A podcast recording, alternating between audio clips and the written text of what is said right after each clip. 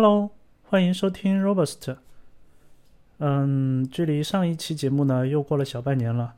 嗯，关于什么道歉的话呀什么的，我们就不说了。嗯，之前的节目嗯播出之后呢，有小伙伴给我反馈说，呃，声音比较小，或者说有一些噪音啊什么的，然后听不清楚。嗯，然后这次呢，趁着就是呃要做一个课，所以就嗯花了几百块钱买了一个专门的话筒。嗯，不知道你现在有没有觉得说我的声音比之前的节目更加清晰了呢？好，那嗯，今天呢我们要来聊一个话题，叫做元宇宙。在呃去年的时候。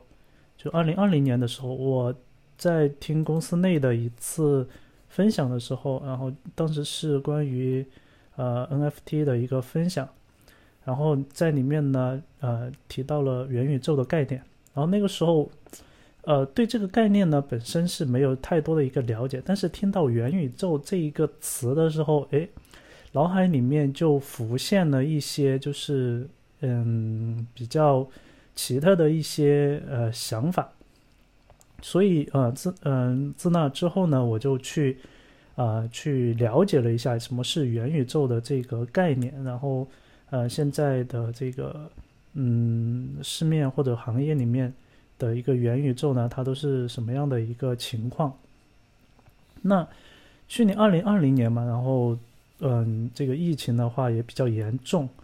啊，然后今年是二零二一年了。随着这个嗯时间的推移，哎，我发现元宇宙的这个概念在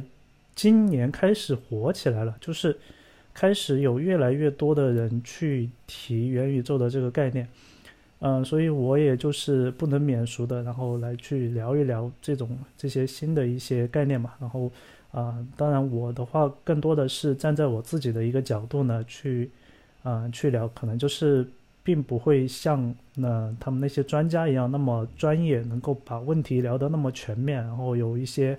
比较深刻的一些研究。我可能就更多的是从自己的一些感官上面呢来去聊。好，那在聊元宇宙之前的话，我觉得，嗯，就是我个人的一个认知的一个一个过程是这样的，就是，嗯，我。嗯，大概是在两年前吧。两年前，腾讯的这个，呃，每年腾讯年终的时候都有一个这个叫做，就是相当于是年会，就全公司的年会。然后在这个年会上呢，就是这个 Pony 就会去跟大家去啊，去去，相当于是这个大领导讲话嘛。他在那一次年会上面呢，他提到了叫做全真互联网的概念。当时我听到这个全真互联网的这个概念的时候，呃，我想的可能是说一些，嗯，就是你在互联网上面你能够体验更加丰富的一些东西，就比如说什么，呃，这种这种这种 VR 购物啊，或者说是就是 AR 的那种，嗯，这种这种呃现实与虚拟的一种交互等等。然后我我我理解的这个全真互联网呢，它可能嗯可能更多的是这种嗯体验上面的一种变化，但是随着时间的推移，我觉得嗯可能因为那个时候还没有元宇宙的这种概念，所以 Pony 提出来的全真互联网，其实它在概念层面其实是跟元宇宙呢是同一件事情，只是说当时还没有一个呃。一个一个词来去描述这个东西，所以当时 Pony 呢把它概括为叫做呃全真互联网。那实际上这个全真互联网它所要表达的，实际上是指，其实也是腾讯一直在做的，就是在线上有一个真实的一个自我。这个事情嗯其实挺有意思的，就是嗯如果要再去追溯的话，就要呃考虑到。呃，很早期的一些事情，就是我最早去使用 QQ 的时候，哎，我会给自己呢使用一个卡通头像，然后在那个年代的话，你的卡通头像往往反映的是你这个人他的一些，嗯，就是你想要表达出来的一种，呃，比如说是气质或者是呃个性。就比如说，你可以表出表现出来你是一个啊具有书生气质的人，或者说你把自己表现成一个嗯，就是很很很可爱的这个人，或者是一种就是很很很豪爽的一类人。总之，当时在那个年代，就是我们刚刚去接触这种啊，就互联网上的社交网络的时候，哎，我们会给自己去用一种标签呢。很明显的把自己的一个形象把它给贴起来，那随着时代的发展，这种就是这种通过嗯网络的形式给自己去呃设定一个独特的一个形象的啊这种这种这种氛围吧，就已经慢慢的消失了。然后这本来的话其实是。就是这种在网络上面去给自己贴一个标签，这种本来是一个很小众的一个市场，但是随着就是我们后面的这种互联网的完全的大众化嘛，那叫社交网络的完全大众化，特别是移动互联网时代的到来，就每个人都可以拥有一个网络的身份，甚至不不仅仅是一个身份，你可以拥有比较多的社交网络，然后每一个呃社交网络的 ID 可能都表现出不同的。呃，特质出来，所以这种独特的身份的话就不再独特了，反而就是很多时候，呃，像比如说现在特别多的这种什么网络暴力呀，或者是一些散布一些谣言啊，或者是这种啊歪曲事实的自媒体啊等等，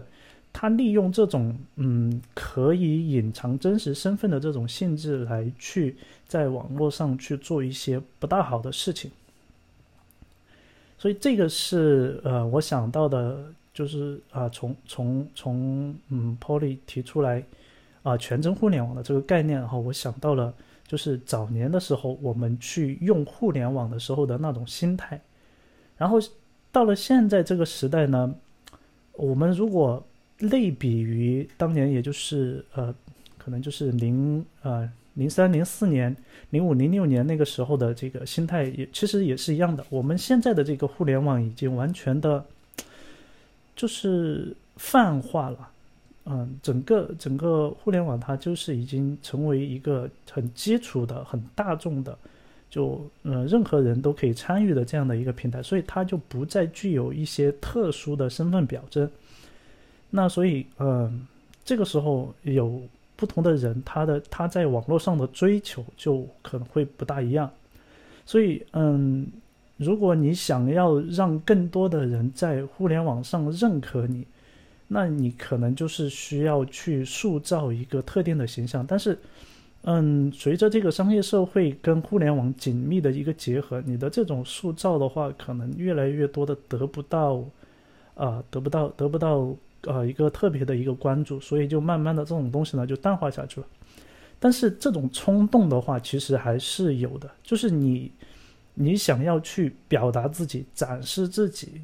或者说你平时在生活中你有一面是比较特殊的，有有明显的特质的，但是呢，你没有一个合适的平台去表现出来，那你需要有一个嗯平台去去表达出来。那这个时候。就会有这样的一种冲动，在互联网的平台基础上面，再去造一层新的互联网，就跟呃以前在在在啊零三零四年那个时候一样的，在嗯这种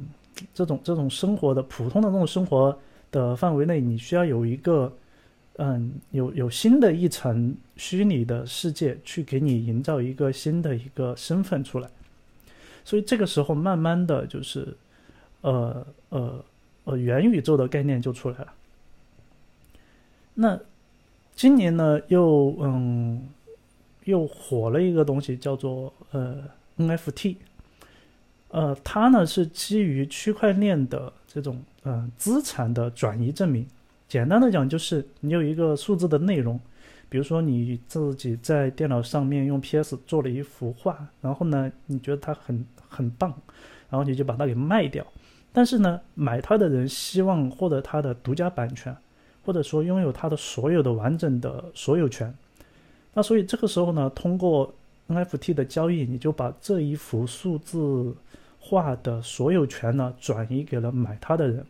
而交易的过程可以使用就是现实中的这种法币，也可以使用数字货币或者是其他的这种呃货币方式来进行偿付。当然，更加推荐的可能就是这种数字货币了。那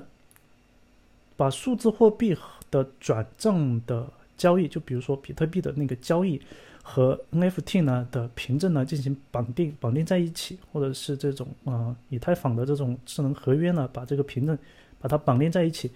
这样的话就达到了更加就是嗯，就说更加透明，同时呢就更具有这种啊唯一可认证性的这种啊效果。嗯，但在这个这个事情有什么样的一个呃呃有什么样的一个效果呢？其呃我后面再去再去讲。我们回到那个前面的这个全真互联网这个事情，就是嗯，当我们去想说，哎，我们要在网络上面去给自己去嗯去去创造一个，就是表达出自己的某一方面的时候。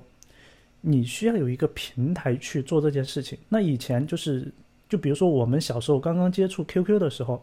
哎，我们觉得说 QQ 它是一个平台，可以去表现自己。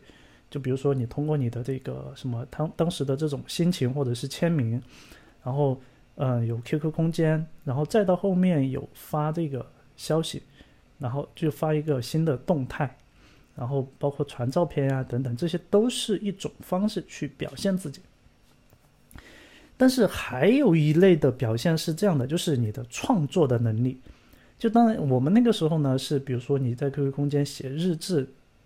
也是一种创作的一种方式。就但你只是写文字嘛。那我这里说的这个创作，会它不单单是精神层面的创作，它可能是呃实体的创作。比如说你，呃，你你的这个。就是雕刻的，雕刻就手工雕刻的一个一个能力呢，特别的，就是有天赋，然后你能够雕刻出非常嗯不错的东西，但是呢，你这个东西在呃现实世界里面，你可能仅仅是自己的一个爱好，那到了一个网络的一个世界以后，你希望说，哎，我这个东西，我这个爱好，我想把它变成一个。我的我在这个网络世界里面的一个名片，所以你在这种情况下，你能现在的这个互联网呢是没有办法去让你用网络本身的这个形式呢表达出来你的这种就是手工的这种能力的，所以，嗯，更进一步的情况下就是，比如说我在在这个呃互联网上面。你可以去，去，比如说，你可以，你可以去创造一个自己的一个车子吗？或者说，你去搭建一个自己的房子吗？那是有的。就现在呢，有一款游戏叫做《我的世界》，或者说还有一些像什么呃《动物森林》这样的游戏，他们可以让你在这个游戏的世界里面呢，去根据自己的一个呃，就是一个经验或者说是一个兴趣，然后去。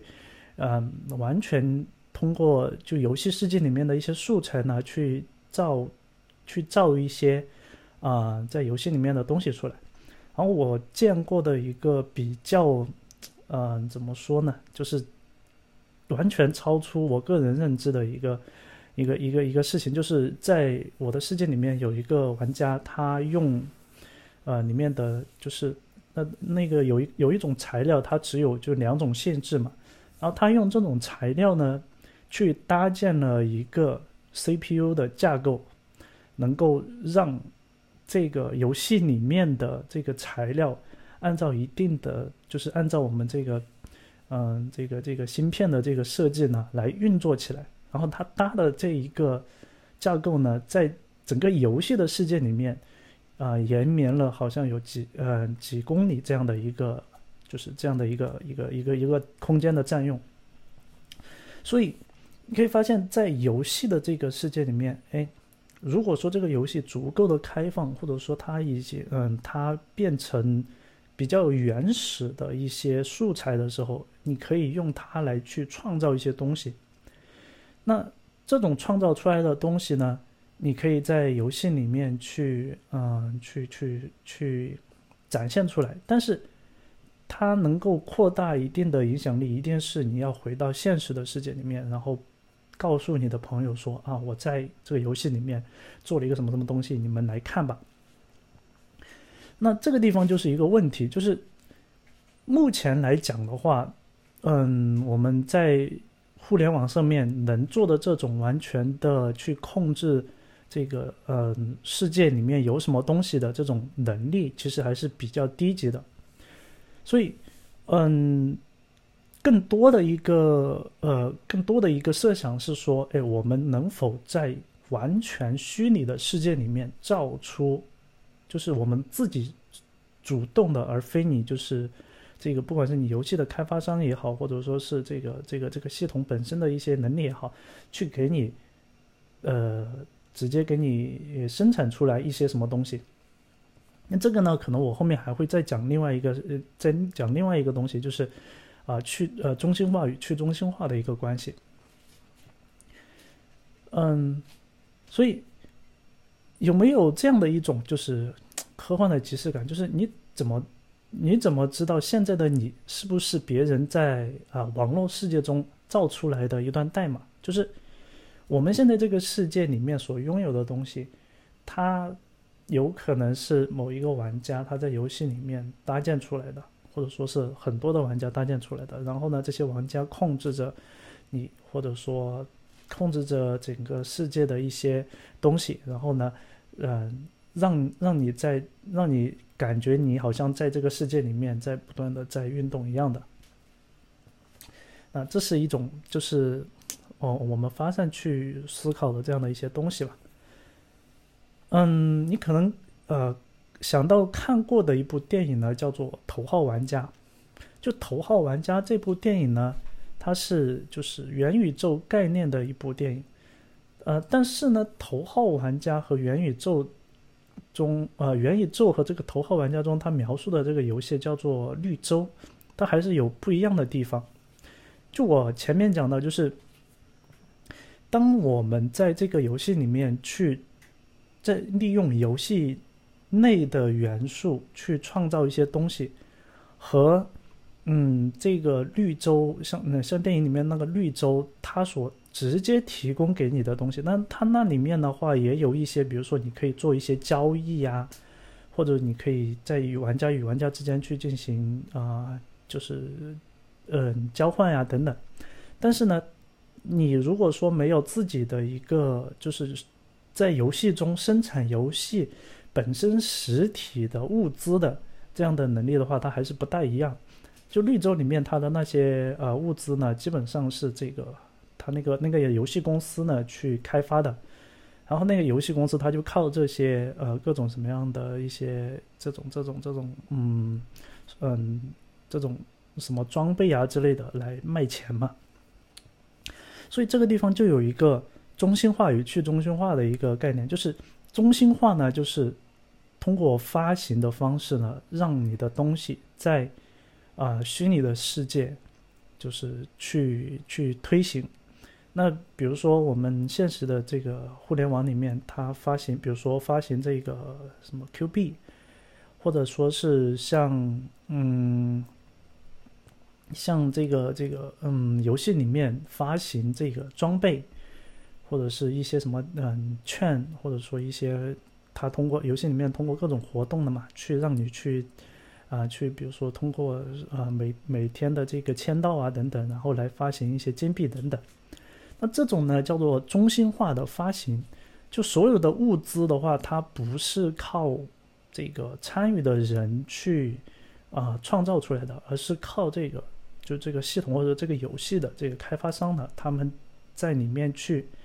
直接去啊，相当于是我可以凭空的去去去产生嘛。那元宇宙的概念里面呢，它的。它更多的是说，我可以去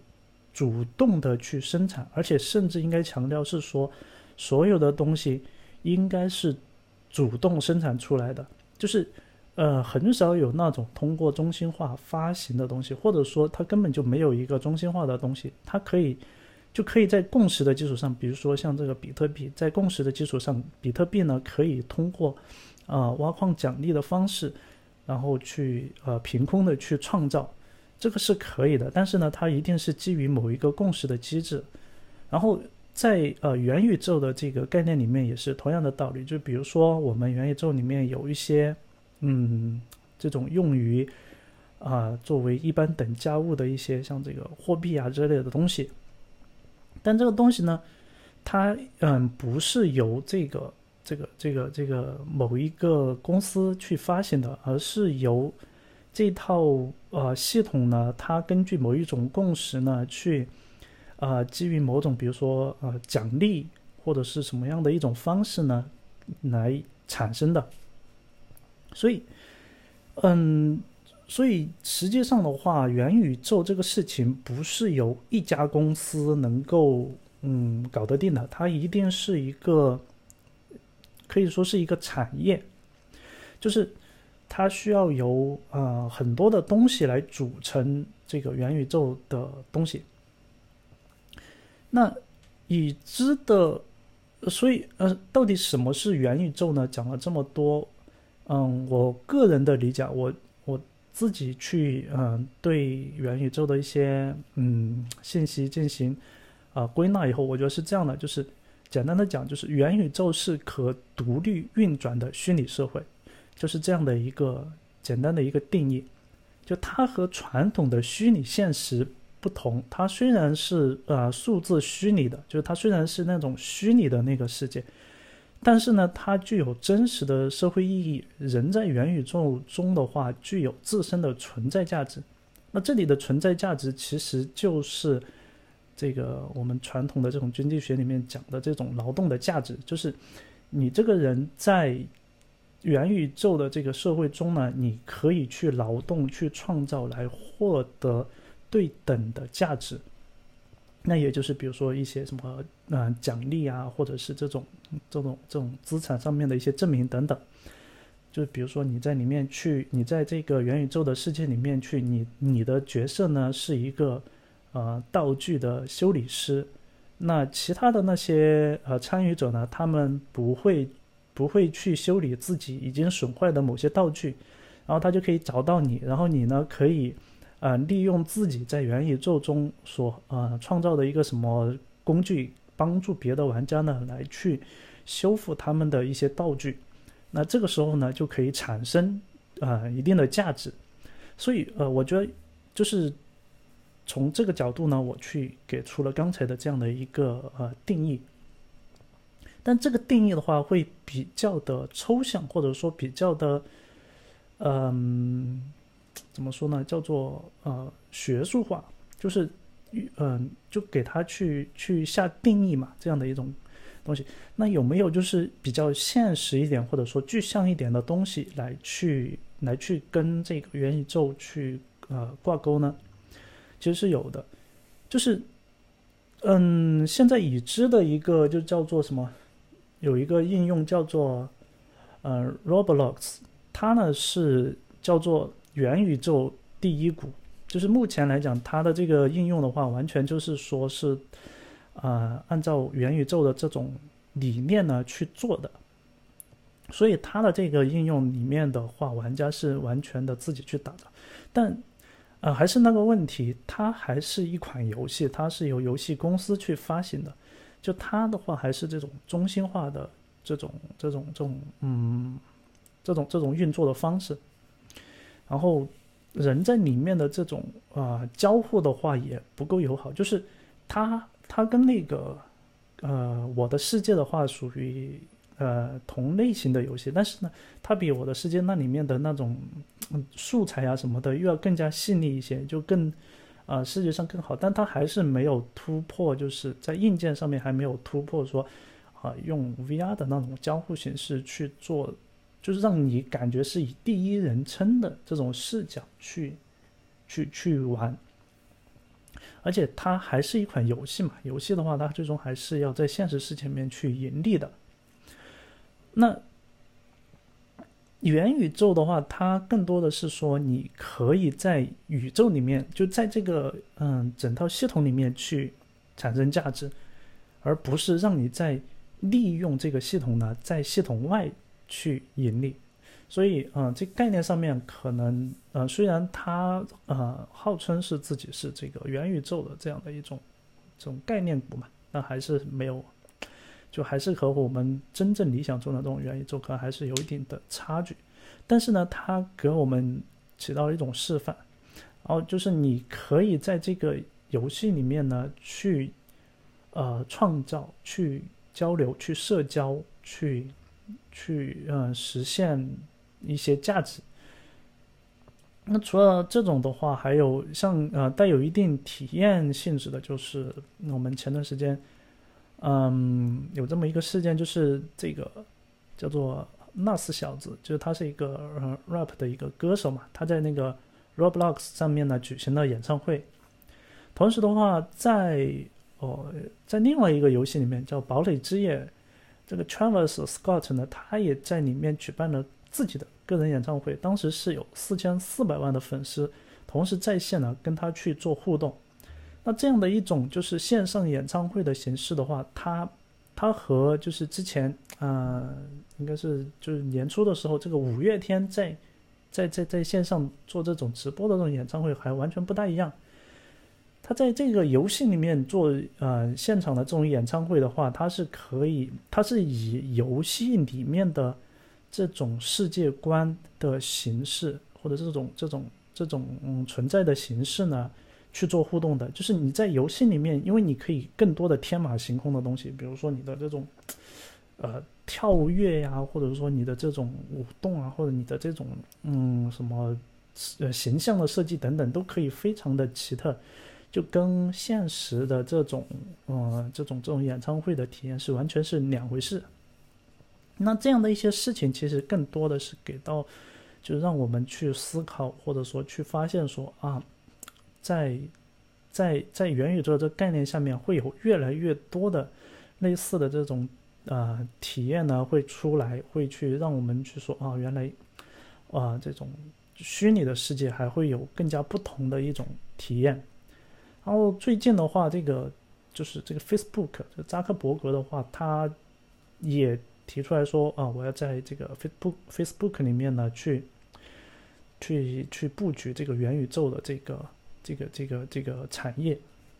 那其实国内的像我们，呃，像这个腾讯啊、阿里啊等等这些，其实这些大厂他们都在去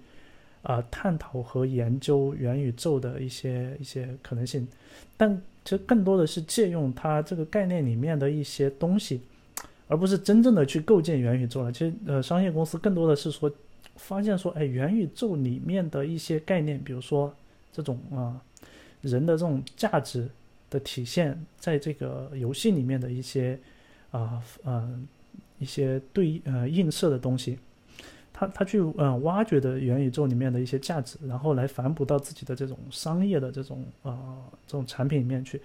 所以可能更多的还不大一样。那所以说元宇宙它的一个核心的一个点就是 UGC，就是啊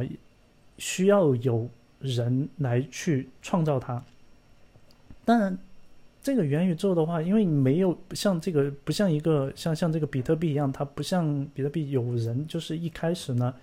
先把这一套系统呢给启动起来，就现在还没有这个东西，就还没有人去做这个东西，所以没有办法呢去去就用户他现在还没有一个平台去创造，所以没有办法去做。但是我相信，嗯，以后的话，慢慢的这个东西会慢慢的呈现出来。为什么？因为其实我们去思考元宇宙它背后的，呃，这个产业链它所所所囊括的东西，其实主要包含七七大方面的东西。啊，这个是这是别人在就是一个哔哩哔哩的 UP 主他他在自己的视频里面总结的，不是我自己自己瞎说了，是别人总结出来的。那有七大方面的这个，嗯，就有七七大方面，分别是一个是体验，就是，呃，你你需要通过和嗯现有的互联网不大一样的方式来去体验这个元宇宙里面的啊东西。第二个呢是呃发现平台，就是你可以通过嗯这个元宇宙本身的东西里面的信息呢去呃发掘一些新的东西出来。然后第三个方面呢是创作者经济，其实也就是刚才所讲的这个 UGC 它的一些。啊，奖励的机制啊，或者说里面的一些啊运作的一些形式。呃，第四个方面呢是呃空间计算，就是这个整个的一个元宇宙它的呃有多大，它里面的这些呃运转的一些物理机制啊等等。然后第五个方面是去中心化，去中心化的话就是前面讲到的。啊，第六个方面是人机交互，就。主重点是交互这个上面了，就是你要在里面去，但是因为我们人本身是现实的嘛，就怎么去跟元宇宙去做这个交互呢？就跟你怎么样从现实，呃，切换到虚拟呢？这个，呃，有这么有一个科幻片，嗯，好像叫做哦，嗯，未来战警还是叫什么？就是他那个科幻片是这样的，就是嗯，未来的嗯有。有一呃，到了未来的一个，反正就是未来的一个一个年代嘛。然后有一家公司呢，它发明了一种东西，就是可以让你躺在自己家里的椅子上，但是呢，你的脑脑信息连接到了另外一台机器人身上，所以你就可以躺在自己家里面，但是呢，你你的因为你的头脑跟那个机器人是完全是融合在一起，你就感觉。就是你用那个机器人代替了你的肉身，你你可以在世界的任何地方，然后你只要你上线，然后把你的这个呃脑信息传到某一个机器人上面，OK，那你就就是你的身体完完全全就是这个机器人，你你你的那种啊交互的形式呢，就是。通过这种脑电波的形式来去做交互，但它是它的那个机器人是现实中的机器人，就是不是不是虚拟世界的。那基于这样的一个一个一个一个设想的话，我觉得就是最最最最怎么说最高级吧，或者说我们现现在的人类能想到的最呃最顶级的一种交互形式，就是你人人躺在那里，然后呢你的脑脑信呃就是这种脑电波脑电路。呃，连连上网，然后呢，你就可以进入到网络的世界，然后你全身的所有的呃神经细胞，它能够根据网络的世界里面的一些嗯信息的反馈，去真实的感受到啊这个网络世界里面传输过来的一些信息，就甚至就甚至都不用借助一些物理的东西，比如说你的这种自由落体的那种感觉，就它不用借助你的。呃，物理上面，比如说像走路啊、旋转呀、呃、失重啊这些感觉，它不需要借助真实的物理的机制，它就像你的这个呃神经系统传输这种信息之后，让你个人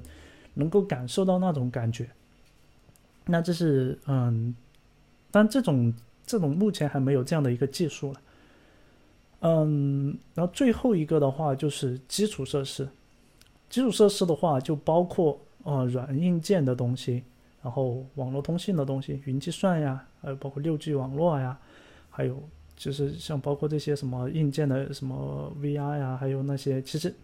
就是那个《头号玩家》那部电影里面的那些配套的那些设备，其实目前都还没有。比如说你的，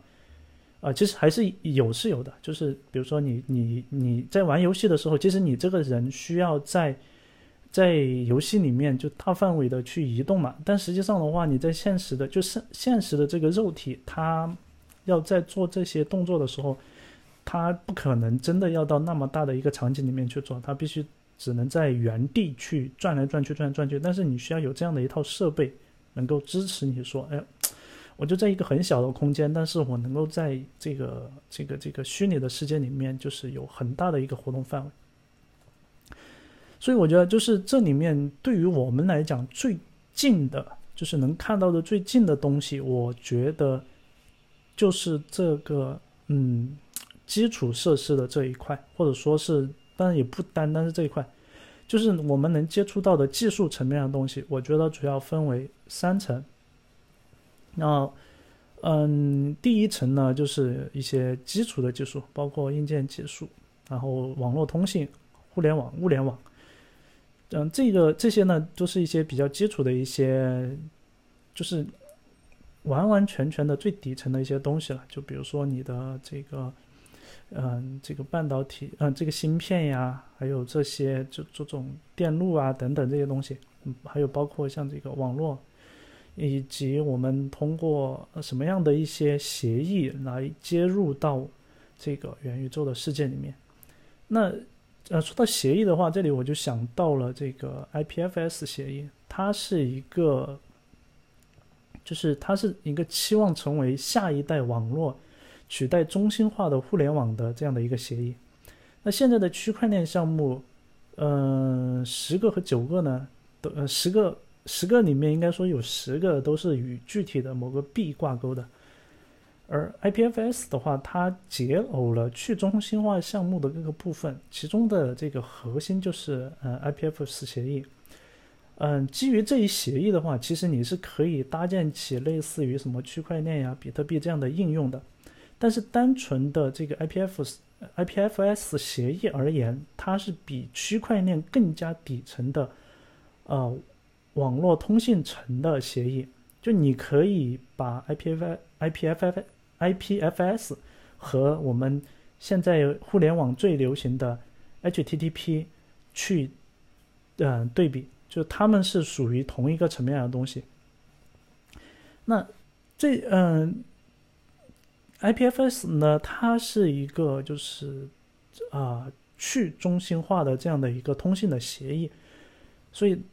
在网络层面的话，其实我们这一些东西就是。基础的技术其实都是已经啊，其实已经挺多的了，但是呃，核心的点在于说，哎，由谁或者说是有什么样的一种方式可以把这些技术把它们组合起来？对，然后第二层的话是这个软件技术，就包括了视觉呈现技术、渲染引擎、服务器、数据库、人机交互的技术等等。那这里面就有，就是我们的这些啊程序员了，就可以可以往上冲了。就比如说，啊前端的这种呈现的技术，就你就呃理想的话，我们其实这个元宇宙它是一个三 D 的一个世界嘛，就是完全沉浸式的，也就是基于呃 VR 的这种设备呢去做的这样的一套啊系统。就你接入到元宇宙里面去，应该是说你能够在这个元宇宙的世界里面感知到这个另外一个不一样的世界。所以，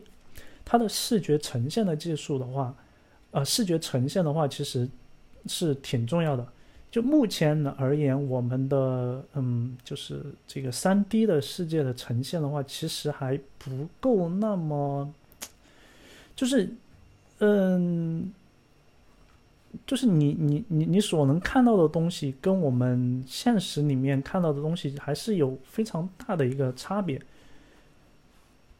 对，然后包括这里面的渲染引擎，还有啊这个服务器的一些东西，但这里的服务器不是说哦我们那种中心化的服务器啊，它可能更多的是说，就是。它是基于节点的概念的嘛？就是你的一个节点，它需要提供什么样的一些能力？那其实也也是一样的。然后数据库其实也其实跟嗯，就跟我们现在的这种像什么比特币这样的这种应用，其实是啊非常的接近。就是说你需要有一套技术去嗯搭建起来，去能够接入到这个这个这个网络中。那人机交互的技术，就比如说怎么样，你怎么样去设计，嗯，在三 D 的这个世界里面怎么样去交互，是肯定跟我们用用现在的手机来进行交互是不大一样的，对吧？好，这是第二层，第三层，我觉得哈，就第三层是社会技术，这个东西可能就有点，嗯，就说概念层面的东西，就是。怎么样去呃用于构建独立社会系统的生产和消费的技术？这里面就有一些很多的一些设计在里面，就嗯，我们可能看过一些呃电影，然后嗯某些那个科幻电影里面，它有一些机器人。这些机器人的话，它是完全，嗯，怎么说呢？它是存在于这个社会的，但是呢，它不以人的意志为转移，它有，它可能有自己的一些思想，但是它的思想的话，它必须符合于某一种设计，啊，这种设计的话，就是我这里所讲的这种啊社会技术，啊，比如说人工智能，比如说这个机器人等等这些技术。它就是，嗯，但人工智能并不是说是，嗯，就这里的人工智能是讲说怎么样去，呃，构建和完善这一整套的社会的运作的体系的这样的一一些技术，就是你的这个元宇宙它的形态是一个虚拟社会，所以说的话，你需要去啊，去维护一套可行的，嗯。社会的运行的机制，比如说法律呀，比如说呃这种经济上面的奖惩制度啊，比如说这个道德的一些啊一些原则啊等等，就是你在游戏你你啊我们以游戏为例，就你在游戏里面能做什么事情，它是有一定的这个呃社会的规则在里面的，所以这是呃第三层。那虽然说这个这个东西就是第三层这一层，可能呢我们还没有去去完整的去去看看到过，但是呢，它是可以去被发现的。就比如说你的嗯奖惩机制，这像这种呃区块链的应用里面就有很多了这样的一些共识的一些机制。怎么样去实现这些机制呢？其实还是通过程序来做的嘛，只是说你怎么样去保证这个机制，它的它是它能够让你的这一套系统能够啊运转下去。所以就像我前面讲的，嗯，关于元宇宙的东西，其实很多的部分，几乎所有的部分，我们现在的这个社会，嗯，这个经济阶段呢，其实都是。有的，或者说是可以设想的，可以去实现的，就是只是说它的实现的难易程度、规模等等，就是我们前面讲到的这些东西全部都有，几乎在我们这个现在的这个嗯这个阶段全部都有，只是没有办法把它们给组装起来，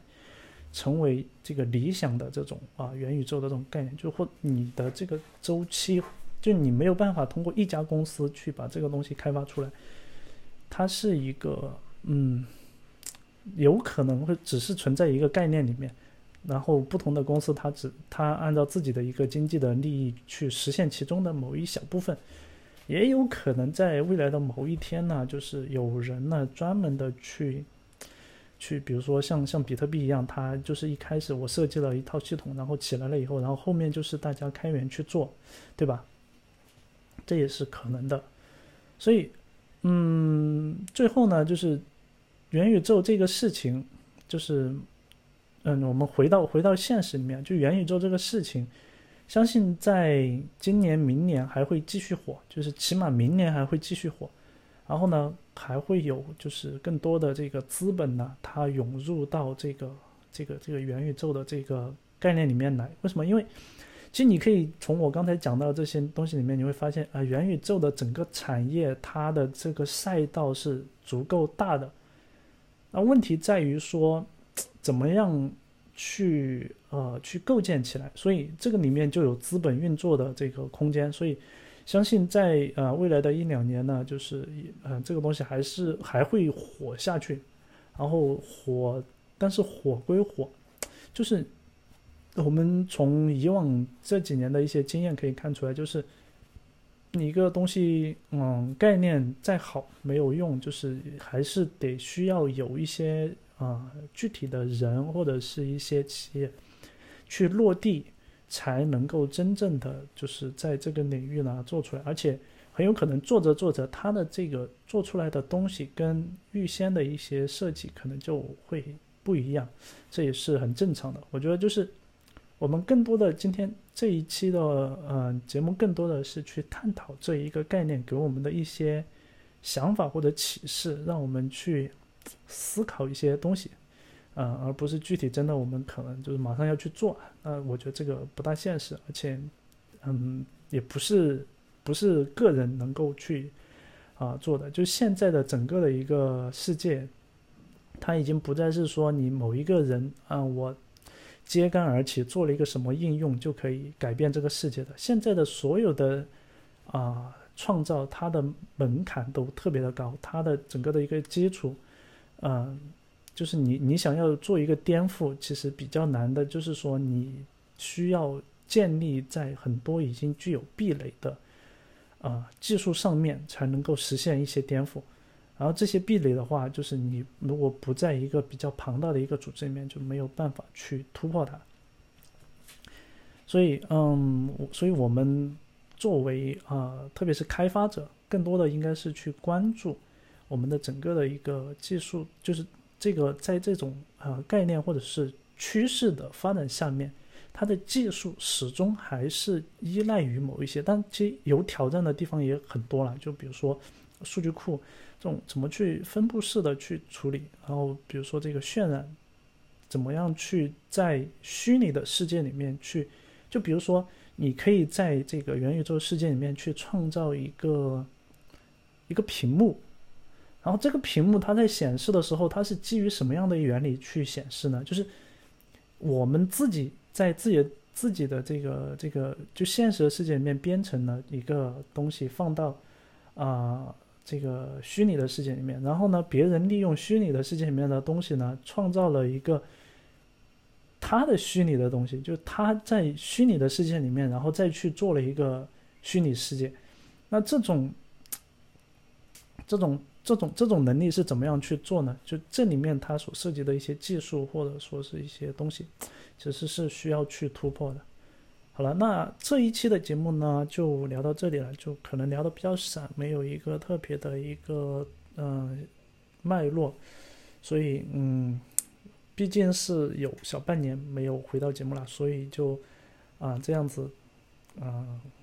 就感觉像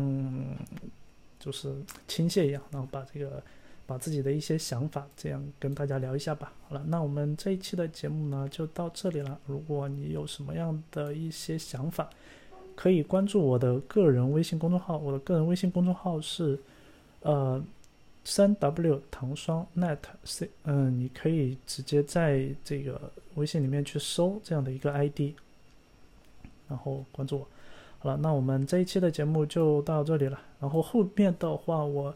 觉得说，嗯，可能会会把我的这些呃节目的时间压缩一下。就是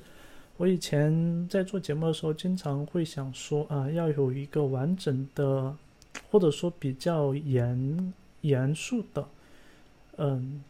就是呢漏洞比较少一点的这样的一些啊成知成体系的知识。但是，嗯，这样的话，我觉得，嗯，太。就是有有些东西，就是通过讲的话没有办法讲出来，所以只能嗯，就是通过这种议会的形式表达出来。所以嗯，我后续的话，我可能觉得说，嗯，其实没有必要把啊这些这么嗯就是细节的东西呢，呃，通过节目的形式表达出来，可能就是更多的去聊一聊，嗯，我。平时生活中所看到的、所想到的一些东西，那就更呃，就更有那种聊天的那种啊，那种那种感觉吧。就通过这样的方式来来去呃去做我们后面的一些节目，就不再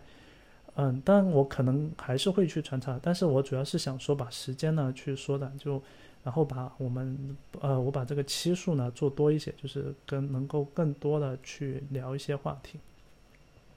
嗯，好了，那我们这一期就到这里了，啊，我们下一期再见。